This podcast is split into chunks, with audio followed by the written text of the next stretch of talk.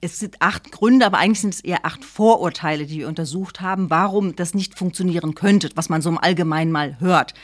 New Work ist nur Thema für die digitale Elite des Unternehmens. Das meinen die meisten auch nicht. Aktuell ist das oft noch so, aber grundsätzlich wissen schon alle, dass es eigentlich flächendeckend für alle auch sein kann. Ich äh, kann mir auch vorstellen, vor allen Dingen ja jetzt auch durch die letzten anderthalb Jahre ähm, haben sich ja auch bestehende Jobs äh, nochmal verändert. Also weil die ganzen neue Anforderungen ja auch haben. Ne? Also man muss sich viel mehr mit digitalen Tools auseinandersetzen, äh, sei es äh, den ganzen verschiedenen Videokonferenz-Tools äh, und also mein Job hat sich auch in gewisser Weise verändert, äh, habe ich gemerkt. Die Digitalisierung von Prozessen hilft natürlich dabei, aber ohne Menschen geht das nicht. Die Kunst oder besser die Herausforderung ist es nun, äh, die Mitarbeiterinnen auf dem Weg der Transformation mitzunehmen.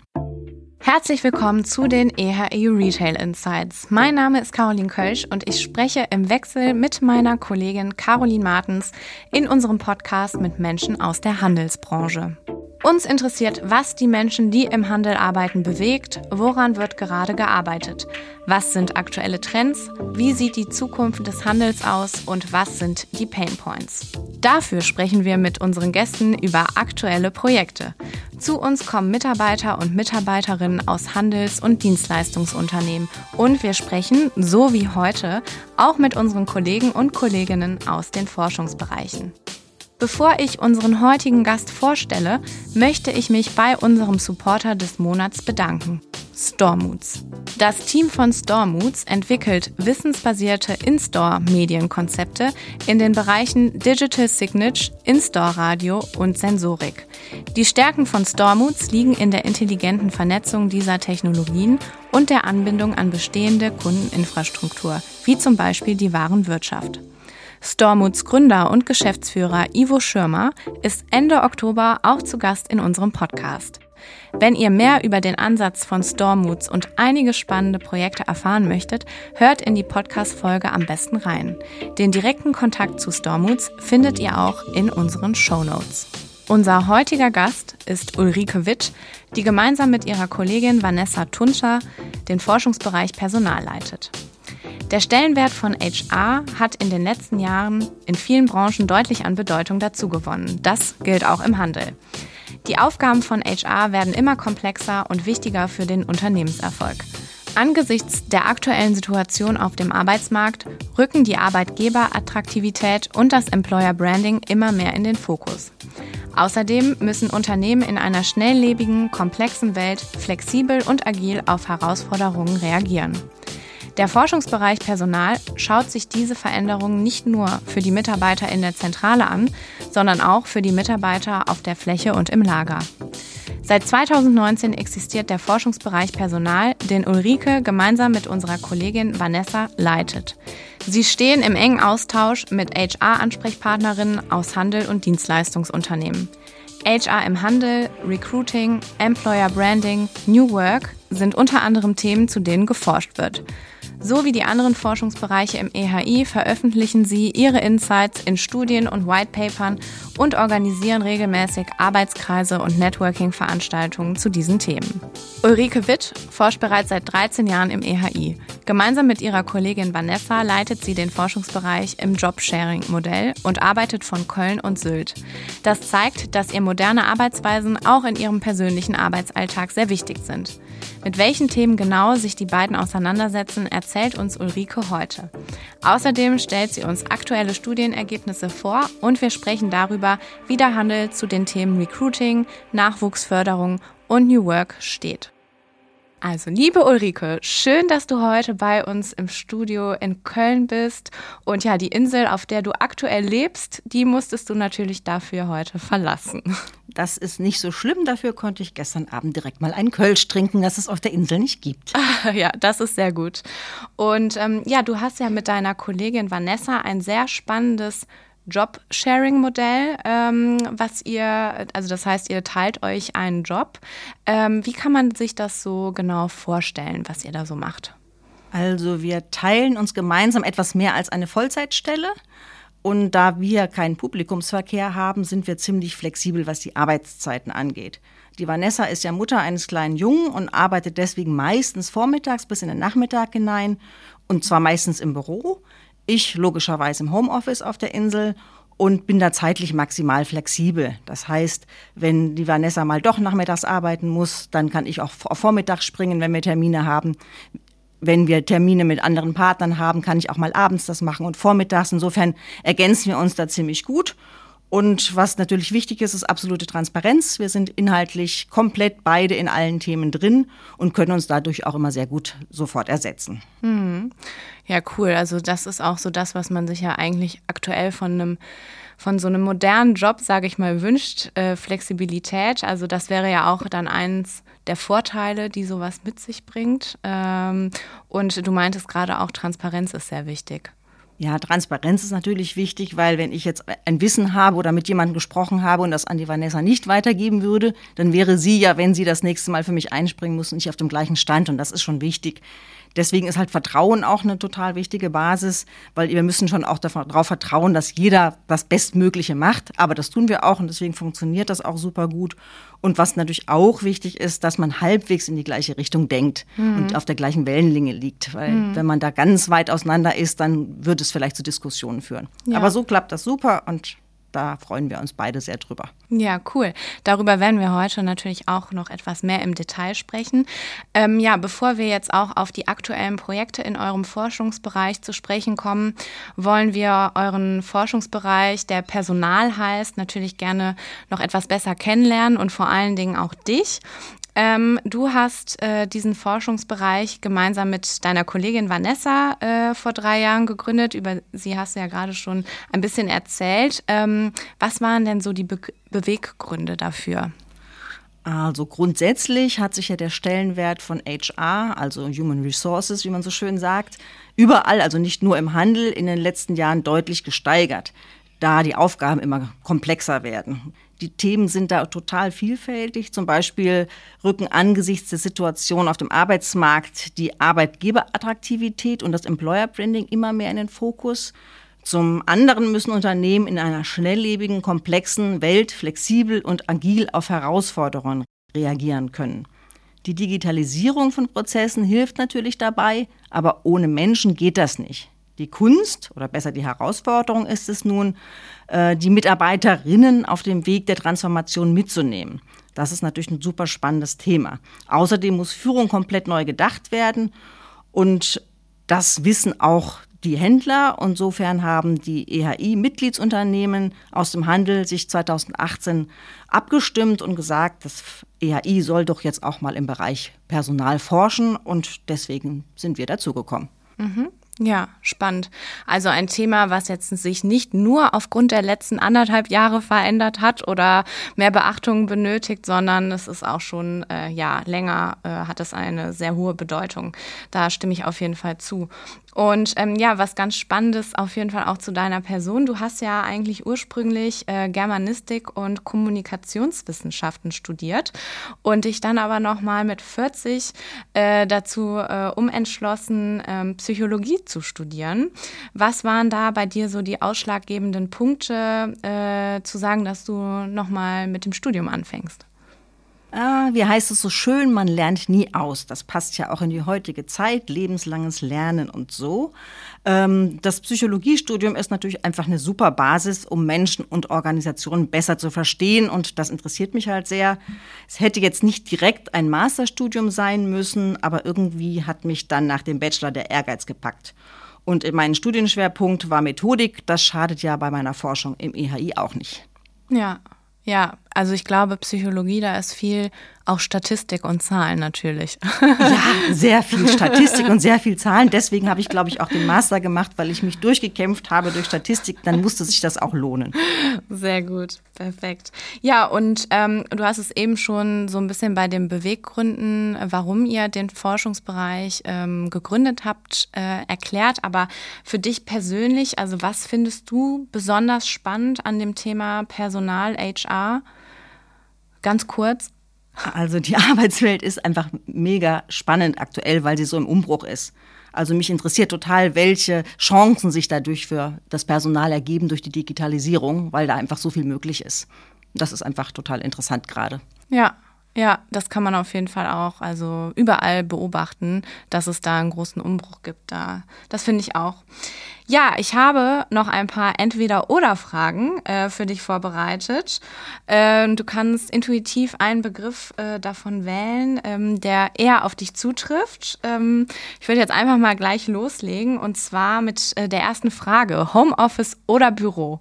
Ganz klar Homeoffice, logischerweise. Ja, geht nicht anders. Aber du bist ja auch ab und zu mal im Büro in Köln, oder? Genau, ich bin auch ab und zu in Köln im Büro, heute zum Beispiel. Und das mache ich auch sehr gerne, aber in erster Linie tatsächlich, um Kollegen zu treffen. Gearbeitet habe ich schon immer lieber zu Hause, weil ich einfach mehr Ruhe habe. Ja, ja, es ist auch so, durch Corona habe ich das Gefühl, also man ist irgendwie viel effektiver im Homeoffice also als jetzt im Büro, weil es ist zwar super schön, die Kollegen so zu treffen, aber man verfällt dann irgendwie auf dem Weg zur Kaffeemaschine immer mal in äh, ja, Gespräche, äh, die man natürlich dann so im Homeoffice irgendwie nicht hat.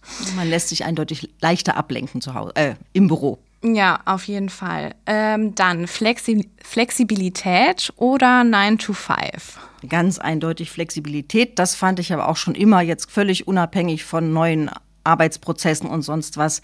9 to 5, das macht für mich überhaupt keinen Sinn, außer in einem Geschäft, wo man halt Publikumsverkehr hat. Ja. Ähm, äh, Projektmanagement-Tool oder To-Do-Liste? Da bin ich ganz altmodisch. Ich habe eine To-Do-Liste und die schreibe ich auch mit dem Stift auf Papier.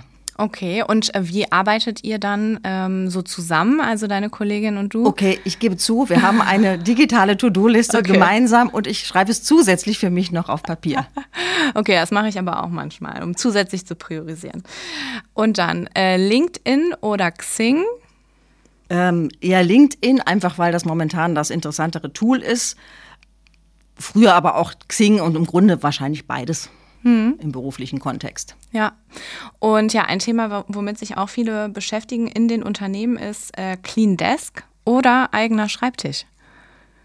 Sagen wir es mal so, in den Unternehmen finde ich Clean Desk super, das ist eine total gute Erfindung. Zu Hause habe ich schon ganz gerne meinen eigenen Schreibtisch, wo alles so ist, wie ich es mir auch vorstelle. Okay, also mit ein bisschen Foto, ein bisschen nee, Deko? Eben nicht. Also eben ganz aufgeräumt. Ich habe es gerne sehr, sehr aufgeräumt und auch Clean Desk heißt im Büro auch oft noch, dass da trotzdem irgendwelche Zeitschriften oder irgendwas anderes ja. rumliegt und ich mag es gerne sehr aufgeräumt beim Arbeiten. Okay, also eher minimalistisch. Sehr genau. gut. ich bin Steinbock, das passt. Sehr gut. Ja, dann vielen Dank für diese persönlichen Einblicke und äh, ich würde sagen, wir tauchen jetzt mal tiefer in äh, eure Forschungsthemen ein. Sehr gerne. Bevor wir ins Detail gehen, möchte ich vorher noch mal verstehen, mit welchen Themen ihr euch im Forschungsbereich beschäftigt und äh, wer eure Zielgruppe ist. Daher meine erste Frage: äh, Mit welchen HR-Themen beschäftigt ihr euch äh, in eurem Forschungsbereich? Also, wie ich ja eben schon gesagt habe, ist das Problem äh, Personalmangel ein relevantes für den Handel. Deswegen ist das Thema Talente finden, halten und fördern ein Dauerthema bei uns. Da forschen wir viel zum Thema Recruiting, aber auch zum Thema Employer Branding und Learning. Da gehört dann auch sowas wie Unternehmenskultur und interne Kommunikation dazu. Also das haben wir auch auf der Agenda. Wir beschäftigen uns aber auch mit IT und Digitalisierung, zum Beispiel mit Personaleinsatzplanungstools, Workforce Management. Das ist auch ziemlich spannend, was es da auf dem Markt gibt. So, apropos digitale Tools, in Bezug auf Digitalisierung hat sich ja letztes Jahr ziemlich viel getan, schon allein aufgrund der Pandemie. Damit beschäftigen wir uns natürlich auch. Wir haben das jetzt mal unter dem Thema New Work ein bisschen zusammengefasst. Das ist sowieso mein Herzensthema wie Menschen in Zukunft arbeiten können und wollen. Und insofern ist das momentan auch ein relativ wichtiger Punkt bei uns. Ja, und über New Work werden wir jetzt gleich auch noch mal etwas mehr im Detail sprechen. Ähm, vorab aber auch noch mal ganz gut für unsere Zuhörer und Zuhörerinnen zu wissen, wen ihr denn für eure Forschung befragt. Also wer ist eure Zielgruppe? Also wir befragen die Personalleiter, Personalverantwortlichen von Handelsunternehmen, also ausschließlich Händler und äh, wir machen das entweder in qualitativen, strukturierten Interviews oder in Online-Umfragen. Das ist, kommt halt immer ein bisschen auf das Thema an. Äh, unsere Umfragen sind im Allgemeinen nicht repräsentativ, geben aber trotzdem einen ganz guten Überblick. Wir haben im Allgemeinen äh, die Personalprofis von den großen Einzelhändlern dabei, die repräsentieren im Schnitt ca. 25 Prozent des deutschen Einzelhandelsumsatzes. Mhm, ja, das ist nämlich auch nochmal sehr wichtig zu wissen, dass das EHI äh, hauptsächlich ja mit auch großen Handelsunternehmen zusammenarbeitet und sich jetzt gar nicht so stark auf die kleinen genau. und mittelständischen Unternehmen fokussiert. Ja, super. Und ähm, genau, das erste Thema, äh, mit dem ihr ja äh, in eurem Forschungsbereich an den Start gegangen seid, war das Thema Recruiting. Da hast du eben auch schon ein bisschen was ähm, zu gesagt. Und da habt ihr euch mit der Frage beschäftigt, wie der Status quo des Personalbedarfs im Handel aussieht und äh, welche Maßnahmen dazu erhoben werden. Was habt ihr genau bei eurer Forschung gemacht? Also wir haben zunächst eine Studie durchgeführt, in der wir sowohl den Status quo als auch die Trends abgefragt haben. Da ging es zum Beispiel um die Positionen, die besonders schwer zu besetzen sind oder um die am häufigsten genutzten Recruiting-Kanäle und den Einsatz neuer Technologien. Wir haben die Ergebnisse dann bei einem Thementag vorgestellt und dort auch viele moderne Recruiting-Lösungen äh, präsentiert. Äh, zum Beispiel Bewerbung via Video oder es gibt eine tolle App, mit der Mitarbeiterinnen unkompliziert andere Mitarbeiterinnen werben können. Also lauter solche Dinge haben wir dort präsentiert. Wir haben aber auch die Karriereseiten der 50 größten Händler untersucht, weil das ist ja durch ein ganz wichtiger Gesichtspunkt auch im Bereich Recruiting. Kriterium war hier vor allem die Nutzerinnenfreundlichkeit. Und wir haben in Arbeitskreisen ganz viel mit den Personalverantwortlichen diskutiert zu dem Thema. Mhm. Und was waren so die äh, Kernergebnisse, die ihr äh, da so mitgenommen habt? Also so die Kernaussagen aus dem Handel? Also man muss erwähnen, dass die Recruiting-Studie von Ende 19, also 2019 war. Die Kernergebnisse waren kurz gesagt, Personal fehlt auf der Fläche, die Qualifikation der Bewerbenden ist unzureichend und der Handel hat ein Imageproblem, also so mal ganz plakativ gesagt. Das war, wie gesagt, vor zwei Jahren. Knapp 90 Prozent gaben damals an, dass es eher schwierig ist, Personal für die Fläche zu finden. Bei den Zentralen sah es etwas besser aus, da haben aber auch 75 Prozent Schwierigkeiten gehabt. Und über alle Positionen hinweg haben die Recruiter im Schnitt 19 Bewerbungen pro Vakanz bekommen und es dauerten circa neun Wochen, bis diese Stelle dann besetzt wurde. Mhm. Das lag dann aber häufig auch daran, dass die hatten schon genug Bewerbungen, aber die Qualifikationen waren halt nicht ausreichend. Äh, das könnte unter anderem auch daran liegen, also nicht die Qualifikation, sondern dass nicht ausreichend qualifizierte Personen sich gemeldet haben, dass das Image des Handels nicht so wahnsinnig äh, hoch ausgeprägt ist, sondern die Händler selber, also die Personalverantwortlichen selber, geben im Handel nur zwei von fünf Sternen auf so einer Bewertungsskala. Und insofern ist da deutlich Luft nach oben. Das kann sich aber natürlich jetzt durch die Pandemie geändert haben. Da gehen wir eigentlich davon aus und machen aktuell eine neue Studie zum Thema mhm. Recruiting. Die erscheint leider erst am 23. November, dann aber mit den ganz aktuellen Zahlen. Ja, aber das ist doch schon mal gut zu hören. Also für alle, die sich dann äh, interessieren, die können auf unserer Webseite vom EHI mal schauen. Ähm, da wird auf jeden Fall die Studie äh, zu finden sein. Und du hast es eben auch schon jetzt in dem Zusammenhang ein bisschen angerissen. Ähm, es ist wichtig, qualifizierte Mitarbeiter zu finden und natürlich auch die Mitarbeiter, die man hat, äh, zu fördern. Ähm, also Talente zu fördern und äh, weiterzubringen und äh, sich um den Nachwuchs auch zu kümmern. Ihr habt auch eine Studie dazu gemacht, beziehungsweise habt das Thema etwas intensiver erforscht. Ähm, was sind da so die Key Takeaways äh, in dem Bereich? Also wir haben dazu noch keine akuten Zahlen. Wir haben Interviews gemacht, da gibt es ein paar Ergebnisse und wir haben Gespräche geführt mit Personalverantwortlichen. Wir planen da eine ausführliche Studie zum Thema Personalentwicklung, Reskilling und Upskilling im April und dort gibt es dann auch eine Veranstaltung dazu. Ähm, wir wissen aber, dass die Förderung und Entwicklung von Mitarbeitenden durch die Unternehmen ganz oben auf der Prio von den Personalverantwortlichen steht. 70 Prozent haben in den Interviews gesagt, dass das in den nächsten zwei Jahren zu den Top-Themen gehört. Mhm. Und äh, was war das jetzt genau? Ich habe das ähm, Pre-Skilling und Upskilling. Nein, Reskilling. Also, Reskilling. Also praktisch ähm, neu lernen, also Fähigkeiten mhm. ausbauen und umlernen praktisch, weil je nachdem, welche Arbeitsstritte heute nötig sind, mhm. das wird vielleicht häufig nicht gelernt. Auch die Ausbildungen sind teilweise noch ein bisschen veraltet. Da müssen die Unternehmen ihre Mitarbeitenden entsprechend schulen, dass sie halt auf der richtigen Position das Richtige können. Und das machen die im Allgemeinen selber und machen auch eigentlich ziemlich viel in dem Bereich. Mhm.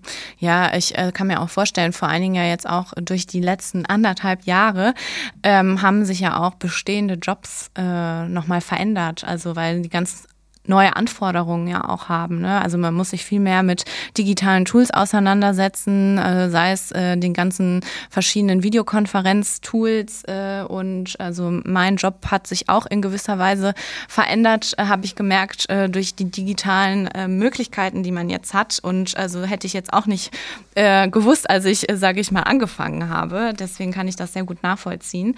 Ähm, ja, sehr spannend, äh, dass ihr da was geplant habt. Äh, das ist auf jeden Fall äh, ein sehr wichtiges Thema, mit dem sich der Handel auch äh, beschäftigen muss, um ja, neue Talente zu akquirieren und bestehende Talente zu halten. Ja, das ist natürlich auch gerade in Zeiten eines Personalmangels total wichtig, dass man die eigenen Leute dann einfach so fördert und an die richtigen Positionen bringt, dass man vielleicht gar nicht so einen großen Bedarf von außen hat. Ja, genau, das ist natürlich auch nochmal we mit weniger Aufwand dann auch verbunden. Ähm, ja, New Work ist ja ein Begriff, der heute auch schon mehrfach äh, gefallen ist und ähm, auch vor allen Dingen in den letzten Monaten aufgrund äh, ja, der Corona-Pandemie auch immer häufiger in äh, Zeitschriften, Online-Artikeln, äh, Diskussionen gefallen ist. Äh, und damit beschäftigt ihr euch ja auch bei eurer Forschung. Ähm, kannst du uns mal abholen, was genau versteht versteht man unter New Work? Was ist das? Ach du Schreck, wie soll man das in wenigen Worten definieren? Also ich versuch's mal. Äh, man meint in der Regel alternative Arbeitsmethoden, Organisationsmodelle und andere Ansätze, neue Ansätze, zum Beispiel agile Methoden, flexibles Arbeiten, Job Sharing, so wie ich das mache, äh, Reduktion von Hierarchien, Sinnhaftigkeit, Diversität, das sind lauter so Schlagworte, damit, die damit in Verbindung gebracht werden. Ganz wichtig dabei ist äh, die Sinnhaftigkeit, weil es geht zurück auf den Sozialphilosophen Friedhof Bergmann, vielleicht heißt er auch Freithof, weiß nicht genau, ist holländisch, glaube ich. Und der ist der geistige Vater dieser New Work-Idee. In den 70er Jahren hat er darüber nachgedacht und es ging ihm eigentlich darum, dass der Mensch nicht Mittel und Werkzeug sein soll, um so eine Arbeit zu verrichten, sondern die Arbeit soll das Mittel zur Selbstverwirklichung des Menschen sein. Das passt ja in die heutige Zeit ganz gut rein. Also es geht nicht nur um Digitalisierung und komplexere Arbeitsstrukturen, sondern es geht tatsächlich auch sehr viel um den Menschen dahinter. Mhm. Okay. Und ähm, jetzt mal so ganz äh, direkt gefragt, äh, ist New Work denn bereits im Handel angekommen? Ich würde sagen, also die Idee, sagen wir es mal so. Also es ist schon viel mehr angekommen, als wir tatsächlich erwartet haben, weil es wird auch schon sehr viel umgesetzt. Dabei es geht bei New Work ja auch tatsächlich um Flexibilität, um ortsflexibles und zeitflexibles Arbeiten. Da läuft auch dank der Pandemie schon relativ viel. Äh, dass nicht alles umgesetzt werden kann, das ist natürlich, das ist alles noch in den Anfängen, nicht nur im Handel. Und ähm, wie ist das denn bei New Work? Also du hast jetzt gerade gesagt, äh, ein Punkt ist ja flexibles, ortsunabhängiges Arbeiten. Kann man sagen, dass jetzt in den großen Unternehmen, wo natürlich schon etwas ähm, äh, starrere Strukturen vorherrschen, dass das da dann noch etwas schwieriger ist, das ganze Thema voranzubringen und dass jetzt Startups oder kleinere Unternehmen da schon weiter äh, vorangeschritten sind? Oder ist das einfach nur so ein Vorbehalt, den ich jetzt habe? Ja, man kann das nicht äh, so verallgemeinern. Große Unternehmen machen das meistens nicht komplett über das ganze Unternehmen. Also kein Unternehmen transformiert sofort das ganze Unternehmen.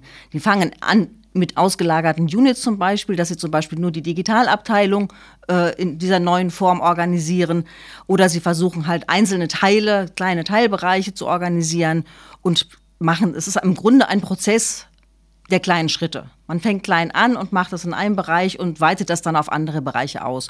Und mit diesen Units, das haben schon einige und insofern sind schon viele dabei, das zu tun, aber kein Unternehmen hat so ein komplexes New Work Modell im Grunde. Mhm.